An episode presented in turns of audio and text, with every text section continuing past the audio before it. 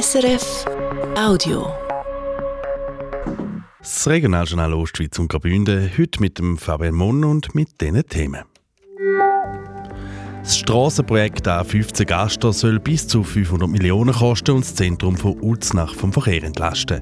Beim Projekt, wo eh schon stockt, könnte es jetzt nochmal ein Problem mehr geben. Dann geht es um eine Zahnraddampflocke, die im Moment auf dem Abstellgleis steht. Die Rosa, wie sie heisst, soll jetzt zwischen Droschach und Heide zurück auf die Schiene. So einfach ist das aber nicht. Und später klären wir auch noch, was zuerst war, das Huhn oder das Ei. Im Naturmuseum zu Frauenfeld dreht sich im Moment alles um Legehennen, Krampfhühner und eitle Gockel. Warum Hühner von vielen Leuten unterschätzt werden, Sie hören später in der Sendung. Zuerst noch ein paar Nachrichten. Die Regierung vom Kanton Thurgau will nichts davon wissen, dass Verheiratete ihre Einkommen in Zukunft separat versteuern Der Bundesrat will die sogenannte Heiratsstrafe abschaffen und hat darum einen, Vorschl einen Vorschlag bei den Kantonen in die Vernehmlassung gegeben. Der sieht vor, dass Ehepartner ihre Einkommen und Vermögen separat versteuern und nicht mehr wie bis jetzt zusammen. Die Thurgauer Regierung kritisiert vor allem den Verwaltungsaufwand, der dabei entstehen Die Woche hat auch schon die Glarner Regierung mitteilt, dass sie gegen die Individualbesteuerung ist. Der Bundesrat hat den Schutz- und Nutzungsplan kurz SNP für ein geplantes Wasserkraftwerk am Luxingerbach im Kanton Glarus genehmigt.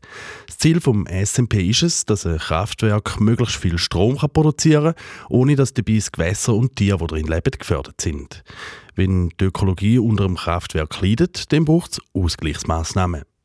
Weil das beim Luxingerbach zumindest teilweise der Fall ist, soll eine Ausgleichsmaßnahme der Brunnerei sein, eine natürliche Quelle zu nippern, die revitalisiert und mit der Lind vernetzt werden. So gäbe es einen neuen Lebensraum für Bachforellen. Bauen und betrieben werden soll das neue Kraftwerk am Luxingerbach von der Technischen Betrieb Glarus. In der Gemeinde Celerina im Engadin ist im Rahmen von einer Gewässeraufwertung vom Innen alte Abfalldeponie im Boden gefunden worden. Daraufhin ist das Projekt sofort gestoppt worden, um den Boden und allfällige Verschmutzungen zu untersuchen. Obwohl Schwermetall, Bauabfälle und anders gefunden worden ist, sind die Fachleute zum Schluss gekommen, dass die Deponie keine Altlast sei, also dass von der Deponie keine Gefahr ausgeht. Aus dem Grund hat der Gemeindevorstand von Celerina jetzt entschieden, dass die Deponie auch nicht saniert werden soll. Die Sanierung vom Boden, wo über 5 Millionen Franken kosten sei unverhältnismäßig. Das berichtet die Gardiner Post. Das Revitalisierungsprojekt vom Inn, das müsse wegen der Deponie aber angepasst werden. Weitere Infos soll es an der nächsten Gemeinsversammlung geben. Beim umstrittenen Millionenstrassenprojekt A15 Gaster im St. Galler Linkgebiet könnte es nochmal eine Hürde mehr geben. Das Projekt kommt schon jetzt nicht recht vom Fleck, wegen Widerstand von diversen Seiten. Jetzt bringt der St. Galler Kantonsrat einen neuen kritischen Aspekt auf den Tisch, nämlich den Hochwasserschutz. Michael Ullmann. Der grüne Kantonsrat Marco Fäh hat einen Vorstoß eingereicht, wo noch der Regierung kritische Fragen zu den Hochwassergefahren im Lindgebiet stellt. Konkret ist er der Meinung, dass der Kanton die Gefahr unterschätzt und auch die aktuelle Gefahrenkarte vom Kanton nicht stimmt. Die müsse darum angepasst werden. Und weil das Strassenprojekt dann in Gefahrengebiet gebaut werden soll, sei das nicht möglich, auch weil es gegen den Richtplan sei. Gerade der letzte Sommer habe gezeigt, dass der Steinebach zwischen Kaltbrunn und Uznach schnell über die Ufer kommen kann und es Überschwemmungen geben können. Weiter bezieht sich der Marco Fäh in seinem Vorstoß auf eine Machbarkeitsstudie aus dem 2020, wo sagt, dass die Abflussmenge vom Bach müsste erhöht werden. Die Regierung muss jetzt auf die Fragen von Marco Fäh antworten. Die Planstrasse kostet, je nach Variante, wo im Moment auch noch genau ausgeschafft werden, zwischen 3 und 500 Millionen Franken und soll das Zentrum von Uznach entlasten. Lange ist sie nicht mehr unterwegs gewesen. Jetzt aber könnte sie schon bald wieder zurück auf die Schiene kommen. Zara Dampflocke mit dem Namen Rosa. Viele Jahre war sie auf der Strecke Rorschach-Heide im Einsatz und hat mit ihrem grossen Kessel und dem schwarzen Rauch, der vorne rausgekommen ist, Bahnfans und Ausflügler begeistert. 2016 hat man sie von der Schiene genommen. Für ein Comeback braucht sie jetzt vor allem etwas, nämlich Geld. Christian Massina.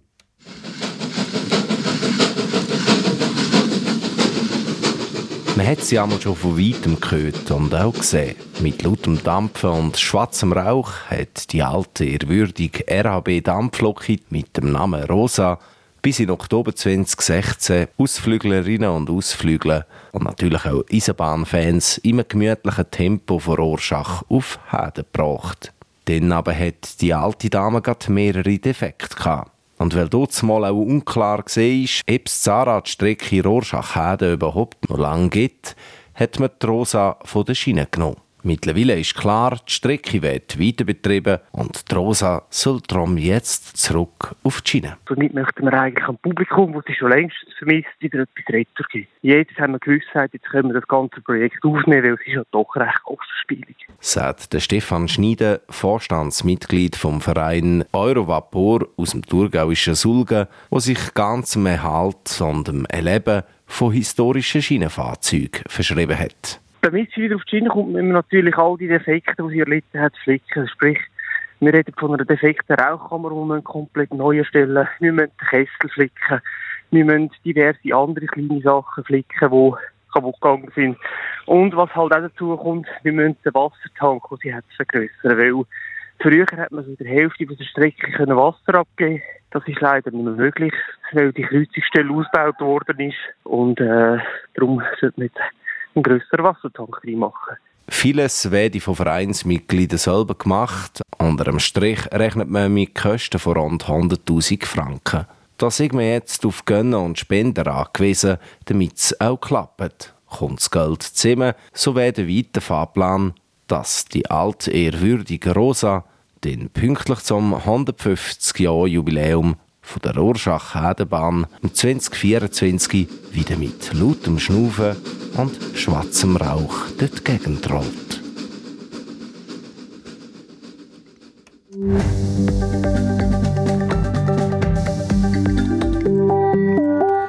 Spiegelei, Chicken Nuggets oder Bullenschenkeli. Was vom Huhn auf den Teller kommt, wird immer beliebter. Das Huhn ist eines der wichtigsten Nutztiere. 15 Kilo Bullenfleisch pro Jahr isst jeder Einwohner und jede Einwohnerin von der Schweiz durchschnittlich. Aber woher kommt das Huhn eigentlich? Und was bedeutet es für das Leben der Hühner, wenn Eier und Bullenfleisch massenhaft gegessen wird? Antworten liefert die neue Sonderausstellung im Naturmuseum Thurgau. Der Sascha Zürcher hat für uns vorbeigeschaut. Wenn man vom Huhn redet, meint man das Haushuhn. Seine Wurzeln die liegen im asiatischen Urwald. Heutzutage hat man weltweit etwa 300 Wildhühnerarten. Typisch für Hühnervögel sind ein massiger Körper und kurze Flügel. Ein paar außergewöhnliche, so ausgestopfte Exemplare sind zu Frauenfeld ausgestellt. Wir geben den Einblick in die Vielfalt von, von der Haushuhnrassen. Hier in dem äh, angelehnt an einen Catwalk sage ich dem Chicken Walk. Fangen wir vielleicht mit der exotischsten an. Oder, also da gibt es Hühnerrassen, die haben äh, so richtig buschige Federnfüße. Die sehen aus wie irgendein ein Balletttänzer. Äh, es gibt Hühnerrassen, die sind sehr groß, wie da zum Beispiel der Brahma. Äh, da bringt es ein, ein, ein, ein Gückel auf fast 5 Kilogramm Körpergewicht. Der Museumsdirektor Hannes Geisser läuft weiter durch die Ausstellung und zeigt auf einen Gückel mit extrem langen Schwanzfedern. Bei einem mit einem buschigen braunen Kopf bleibt er stehen. Oder dann hier äh, der, der gestruppte Paduaner, also wo aussieht wie ein Punk, oder? Also es ist unglaublich mit diesen gestrübelten Federn und auch der ganze Kopf, der hat nicht so Hautlappen am Kopf, sondern wirklich so eine wilde Pilzkopffrisur, sage ich jetzt dem. Erinnert ein bisschen an Ringo Starr. Ja, oder dann so langbeinige Hühnerrassen, wo übrigens äh, häufig auch Kampfhuhnrassen äh, sind, also wo man hinten auch äh, entsprechende Krallen sieht, wo sie dann einsetzen in diesen, Hühnerkämpfen. Neueste Untersuchungen zeigen, dass Huhn zum ersten Mal vor rund 3'500 Jahren von Menschen als Nutztier gebraucht worden ist. Auch dazu gibt es ein Ausstellungsobjekt, ein historisches. In einer Vitrine drin liegen uralte Hühnerknochen und ein dazu passendes Besteck. Da haben wir also irgendwelche Bullenknochen, die aus der Eisenzeit, wo man schon vor rund 2300 Jahren im Thurgau äh, Hühner gegessen hat, und nebenzu das schicke römische Eierlöffel, also schon in Römerzeit hat man offensichtlich gekochtes Ei gegessen. Und wenn man den Löffel vergleicht, der ist nicht nur wahnsinnig schön hergestellt, sondern also mit dem könnte ich jetzt gerade mein Frühstücksei essen. Der ist sicher auch sehr funktional. Am Ei kommt man dann natürlich in dieser Hühnerausstellung auch nicht vorbei. Da geht es unter anderem um die ewige Frage, was ist zuerst gewesen, das Huhn oder Sei? Und es ist Sei. Weil Dinosaurier schon Eier gelegt haben und mal ist von einem Huhn noch weit und breit nichts zu sehen. In dem Teil der Ausstellung geht es auch um Redewendungen und Klischee und um so Fragen wie ist ein Huhn wirklich dumm? Ähm, das ist überhaupt nicht so. Man weiß, dass Hühner können zählen können. Man weiß, dass sie zumindest auch können mehr und weniger unterscheiden Also das ist durchaus eine, eine, bestimmte kognitive Leistung dahinter. Hühner sind nicht blind. Im Gegenteil, sie sehen sehr gut. Äh, sie haben ein Auge, das in die Weitsicht eingestellt ist, eins, das in die Nachsicht eingestellt ist. Sie können ultraviolett äh, wahrnehmen. Das heißt, ihr Bild, das sie haben, ist sehr viel farbiger und vermutlich auch kontrastreicher als unseres. Auch der stolze Hahn wird thematisiert, der eitel Gockel also. Da gäbe es aber vom Mensch zu der Tierwelt durchaus grosse Unterschiede, erzählt der Hannes Geisser. Der Gockel, der, der, der Hahn, das, der, der, gibt wirklich in den meisten Fällen etwas her. Er ist in der Regel sehr auffällig gefärbt, hat Schmuckfedern, hat sonstige Körpermerkmale, die ihn auszeichnet und die stehen natürlich alle im Zusammenhang mit der Fortpflanzung. Und vielleicht im Gegensatz zu uns, nicht jeder eitle Gockel beim Mensch gibt auch wirklich etwas her. Bei den Hühnern kann man davon ausgehen, ein super, ein super Gockel, da ist auch wirklich ein Superman, wenn Sie so wollen. In der Ausstellung lernt man auch kennen, wie Hühner untereinander Informationen weitergeben. Da gibt es nämlich mehr zu entdecken, als viele würden vermuten. Man kennt so 20 verschiedene Kommunikationsformen beim Huhn, die man unterscheiden kann. Also wenn man so, das, was man so kennt, ist bisschen, bildet längstens nicht das ab in der Realität, wo die Hühner wirklich auch an Lautäußerungen fähig sind. An dieser interaktiven Station kann man per Knopfdruck zum Beispiel auch einen Futterruf ablassen. Aber nicht immer ging es bei dem Futterruf in der Natur tatsächlich auch ums Fressen, verratet der Direktor vom Naturmuseum Thurgau. Es gibt Hähne, wo ähm, den Futterruf ausstoßen und dann meinen die Weibchen, aha, der hat feines Futter gefunden und er macht es eigentlich nur, um sie dann äh, zu begatten. Das ist so eine Art Fake News bei Hühnern. Es geht aber auch ernsthaft zur Sache in der Ausstellung, wenn es darum geht, dass Huhn mittlerweile eines der wichtigsten Nutztiere ist in der Schweiz und in Europa. Die Ausstellung zeigt die Ausnahme von einem Naturhuhn auf. Das leidet so lange Eier, bis es nicht mehr geht und wird bis zu acht Jahre alt und stirbt dann in der Regel an einem natürlichen Tod. Im Gegensatz zum Industriehuhn. Das Legehuhn, da ist glaube bekannt, Eier legen können nur die Weibchen. Äh, die, werden, die Eier werden natürlich nicht mehr natürlich ausbrütet, sondern in Brutschränken die Männchen werden am ersten Tag, wo sie auf die Welt kommen, getötet, weil die sind in dem Sinn nutzlos. Dann werden die, die weiblichen Küken werden aufgezogen zu Legehennen und äh, dürfen eine bestimmte Zeit lang äh, Eier legen. Und wenn die Legeleistung abnimmt, so ab dem Tag 500, also am, 5, ab dem 500. Lebenstag, wird das Huhn geschlachtet. Mit der Ausstellung da will mir nicht die Moralkühle schwingen, aber es könnte auch nicht schaden, wenn sich jeder und jede bewusst werde, was man mit seinem Verhalten beim Posten so ausrichten kann, sagt Hannes Geisser. Je artgerechter ein Nutztier gehalten wird, desto teurer ist das Endprodukt. Ich meine, das ist eigentlich bekannt. Das ist nichts Neues, aber es tut vielleicht nicht schlecht, das wieder einmal zu sehen oder? und sich wieder einmal bewusst zu werden, ja, was heißt es denn eben, wenn ich wirklich das billigste Bullefleisch post und wenn ich das billigste einkaufe, oder das hat Konsequenzen fürs Tier. Und da ein bisschen sensibilisieren, wieder einmal Zusammenhänge zu sehen, das ist eigentlich das Ziel dieser Ausstellung. Zum Schluss noch ein paar eindrückliche Zahlen aus der Ausstellung. Im Jahr 2021 da hat es in der Schweiz 15 Millionen Lege- und Masthühner gegeben. Ein neuer Rekord. Jeder Einwohner, jede Einwohnerin isst in unserem Land durchschnittlich pro Jahr und pro Kopf 200 Hühnereier und rund 15 Kilo Bullefleisch. Der Sascha Zürcher hat berichtet. Die Ausstellung «Hühner unterschätztes Federvieh» ist zu sehen im Naturmuseum Frauenfeld. Und das noch bis im Februar nächstes Jahr. Nach der Niederlage im Göpp-Viertelfinale am Mittwoch gegen Basel hat der FC St. Gallen heute gegen GC wieder zurück in die Erfolgsspur wollen. Ganz gelungen ist das nicht. Der Patrick Vorer fasst den Match nochmal zusammen.